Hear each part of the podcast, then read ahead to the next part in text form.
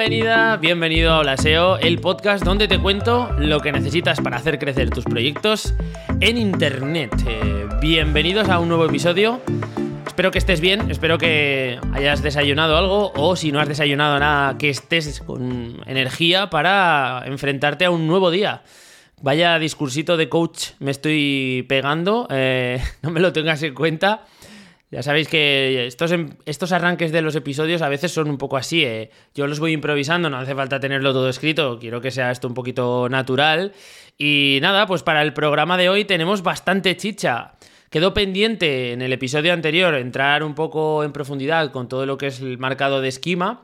Así que vamos a darle cañita hoy, pero antes de nada, si quieres que te lleguen estos contenidos con información que te va a ayudar a mejorar tus proyectos en Internet, tienes que hacer lo siguiente.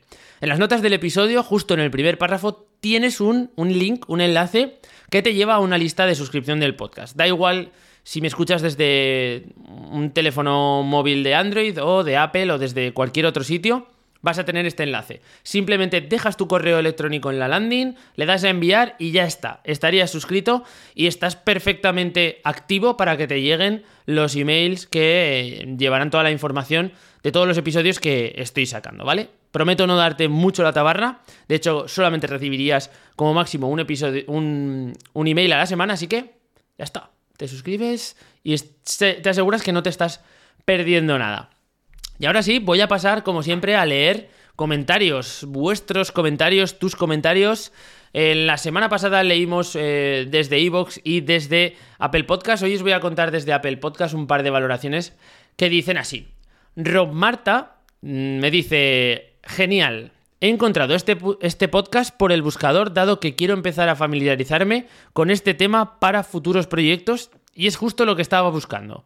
Tiene el equilibrio perfecto entre hablar con tecnicismos y tratar el tema de manera súper amena. Muchas gracias por compartir todo este contenido. Bueno, pues muchísimas gracias a ti, Rob Marta, por dejar tu valoración, molestarte en ir al episodio, ir a Apple Podcast y dejar tus cinco estrellas. Así que súper feliz de que te pasases por allí y dejases tu valoración. Y vamos con el siguiente eh, oyente, eh, o no sé, no sé si, me imagino que será oyente, ¿no? que es eh, Tío Paca. Y dice, simplemente genial, estoy enganchado al podcast, en dos horas de coche llego a escuchar tres publicaciones y me está ayudando mucho en el lanzamiento de nuestro primer proyecto e-commerce. Gracias, Guillermo. Bueno, pues muchísimas gracias a ti, tío Paca. Espero que, que te sirvan para crecer en el sector e-commerce, que justamente es algo de lo que estoy publicando en estos dos últimos episodios y creo que incluso en el siguiente también vamos a tener algo de e-commerce para los más fanáticos. Así que bueno, dicho esto os voy a comentar un poco mis cositas y en mis cositas de esta semana, para todos aquellos que estéis suscritos al correo que os comentaba al inicio del episodio, eh, viene algo chulo, porque estoy a punto de cambiar todo lo que es la parte visual del podcast y tengo varias propuestas. Entonces, como tengo varias opciones, necesito vuestra ayuda. Necesito tu ayuda porque es que al final eh, creo que me gustan todas y esto no me había pasado nunca. O sea, son realmente chulas y son eh, conceptos que me gustan. O sea, eh, los diseñadores han conseguido captar justo lo que yo quería con el cambio, ¿no? Entonces, quiero que me ayudes a seleccionar y, y que coja algo que tenga sentido para mí, pero que vosotros también interpretéis que está alineado con, con Olaseo, ¿no? Que tú veas que esto es Olaseo, que sigue siendo Olaseo y que no es una ida de olla mía eh, en el cambio de imagen. Así que nada, si estás suscrito, no te preocupes que, te llegará un, un cuestionario, ya llegará una encuesta para que puedas decir cuál es tu, tu recomendación en ese sentido. Venga, y vamos con el patrocinio, porque esta semana, como no podía ser de otra forma, el episodio viene patrocinado por TheCookies.agency, ya sabéis, la agencia que fundé hace eh, unos mesecitos atrás. Eh, TheCookies.agency eh, hacemos webs completamente a medida y elaboramos todo el proceso de captación de tráfico específico para cada uno de los proyectos para que en el momento que se lance esa web podamos contar con tráfico que la nutra y que comience a rodar el proyecto. Somos especialistas en estas dos patas, hacemos webs que funcionan y metemos tráfico de calidad en el proyecto. Así que si necesitas una nueva web o quieres cambiar la que tienes o necesitas tráfico en tu proyecto, de cookies.agency y allí podemos ayudarte sin ningún tipo de problema. Vamos pues con el contenido del día, el día de hoy, porque ayer nos quedamos con esta, esta técnica, vamos a decirlo así, ¿eh? con este tema pendiente para el episodio de hoy. El marcado esquema, el marcado esquema que podemos utilizar para nuestro e-commerce y así lograr que Google interprete bien nuestro proyecto, lograr que interprete nuestra, nuestra tienda online de forma correcta. Si os parece, eh, por no entrar un poco en lo que es la teoría y por no extendernos en, todo el rollo que supone esquema, vamos directos a lo que sería la parte de tipos de marcados que podemos utilizar para nuestro proyecto e-commerce y que nos van a ayudar a la hora de esa interpretación de entidades y a esos truquitos, esas cositas extra que nos da Google en los resultados de búsqueda, ya sabéis, como los, las valoraciones en estrellitas, cosas de este estilo que nos pueden ayudar a mejorar nuestro CTR en los resultados de búsqueda.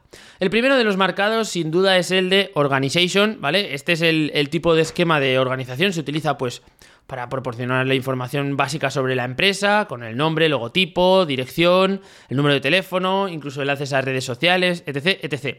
Este es básico, ¿vale? La recomendación es que esto esté incluido solo, este marcado esté incluido solo en la portada, ¿vale?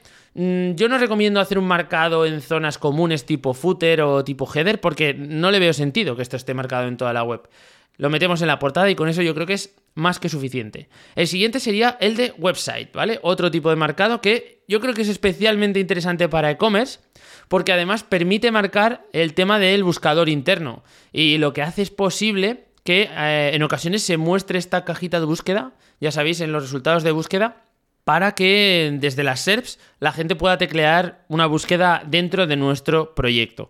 Y esto no solo es bueno porque la, permite, digamos, una acción extra eh, en las SERPs hacia nuestro proyecto, sino que ocupamos más espacio, se nos ve más dentro de las SERPs y ya sabéis que este tipo de cosas son muy interesantes de cara al CTR. Así que vamos a eh, intentar meter este marcado, yo creo que es muy útil.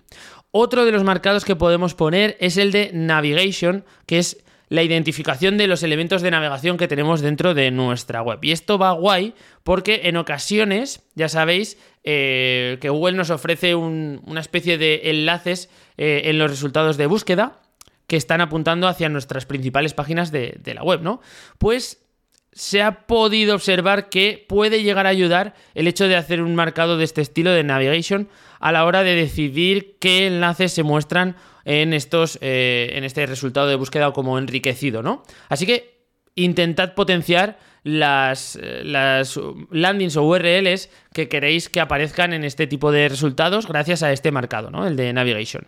Otro de los marcados fundamentales es el de las migas de pan, que esto lo que hace es que en lugar de aparecer en las SERPs ese, eh, la URL completa, digamos dentro de, de las SERPs, aparece más acotado y eh, un texto que es el que ocupan las migas de pan dentro de eh, la ruta específica ¿no? en la que se esté navegando o que aparezca en los resultados de búsqueda. Así que es más interesante porque a nivel de CTR creo que incluso nos puede ayudar.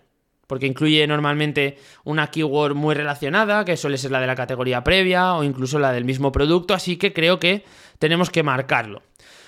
Otro de los marcados que es fundamental es el de el listado de elementos, ¿vale? Esto es algo que se utiliza mucho en las categorizaciones y em, es muy útil porque las categorizaciones es una de las tipologías de páginas dentro del e-commerce que más cojas se nos quedan a la hora de eh, añadir marcado esquema. Porque Google no recomienda marcar productos dentro de este tipo de, de páginas. Entonces, uno de los elementos de esquema que nos encaja es el de lista de elementos y ahí podríamos utilizarlo para, eh, digamos, agrupar o eh, añadir este marcado a los listados de productos que tenemos en las categorizaciones, ¿vale? Así queda un poco más estructurado el tema de, de los productos dentro de las categorías de e-commerce. Y bueno, ya cuando entramos en el mundo de la ficha de producto, aquí sí que se abre un abanico brutal de marcados esquema que podemos utilizar. Sabéis que tenemos algunos que son obligatorios en cuanto empezamos a marcar las fichas de producto, pues Google nos va a demandar que al menos pongamos el nombre, pongamos una imagen principal, un precio, una moneda, etcétera, y otros son opcionales, ¿no? Pero vamos a intentar completar los máximos posibles siempre que tenga sentido para nuestro producto, ¿no? Pues lo que hablábamos, el nombre obviamente va a ser fundamental, la imagen destacada va a tener que aparecer, el precio del producto va a tener que aparecer por ahí, la moneda en la que se ofrece. Si hay algún tipo de oferta, lo tendremos que, notificar también. Incluso podemos poner la fecha hasta la que estará disponible esa oferta. La disponibilidad del stock de ese producto, que a lo mejor está con stock, sin stock, pendiente de recepción, cosas de estas, lo podemos incluso llegar a marcar. También podemos indicar en el marcado el texto que incluye la descripción de ese producto, la categoría a la que pertenece, el color, algunas características extra la marca y también podemos eh, llegar a marcar las reviews de ese producto y esto es muy interesante porque si es algo que tenemos dinámico, pues eh, ya sabéis que las reviews se asocian a um, estas valoraciones con estrellitas, que van de 0 a 5, por ejemplo, y que pueden generar estos eh, resultados enriquecidos que comentábamos antes en eh, las SERPs, ¿no? Con, con, estas estrellitas que aumentan un poco la relevancia de nuestro producto cuando aparece contra el de nuestros competidores y ellos no tienen valoraciones y nosotros sí, siempre que esas valoraciones sean positivas, ¿vale? Esto es algo que comento en muchas ocasiones no vaya a ser que tú estés marcando eh, tus, tus, productos y las valoraciones sean un desastre, ¿no? Porque entonces te estarías pegando un tiro en el pie. Si tienes buenas valoraciones y tienes este sistema de reviews, creo que es muy interesante que, coloques también el marcado para que esto pueda aparecer en los resultados de búsqueda. Otros marcados interesantes, pues por ejemplo podríamos añadir el de How To para, para, todos estos apartados en los que tengamos tutoriales o explicaciones de cómo funciona determinado producto. Hablamos de esto hace unos cuantos episodios. Te, insto a que vayas desde las notas del programa para, para ver cómo puedes trabajarlo. Y también los vídeos. Eh, los vídeos, si tienes vídeos dentro de las fichas de producto o dentro del apartado de, blog de, de tu e-commerce, puedes marcarlos, ¿no? Y esto es súper interesante porque añadimos información extra y le decimos a Google que tenemos vídeos para la descripción de los productos. Así que otro, otra forma muy muy interesante de darle más info extra a Google. Bueno, ya está, no quiero daros más la paliza con el esquema porque es un tema bastante denso. Si queréis más información sobre esquema o queréis que entremos en detalle de alguno de los apartados que he comentado anteriormente, me lo decís, me lo decís en Twitter y le daremos más caña. Antes de que cierres el episodio o pases al siguiente podcast, te recuerdo que puedes suscribirte simplemente haciendo clic en el primer enlace que tienes en la descripción de este mismo audio. Nada más, un abrazo muy, muy, muy fuerte y nos escuchamos en el próximo episodio. Chao.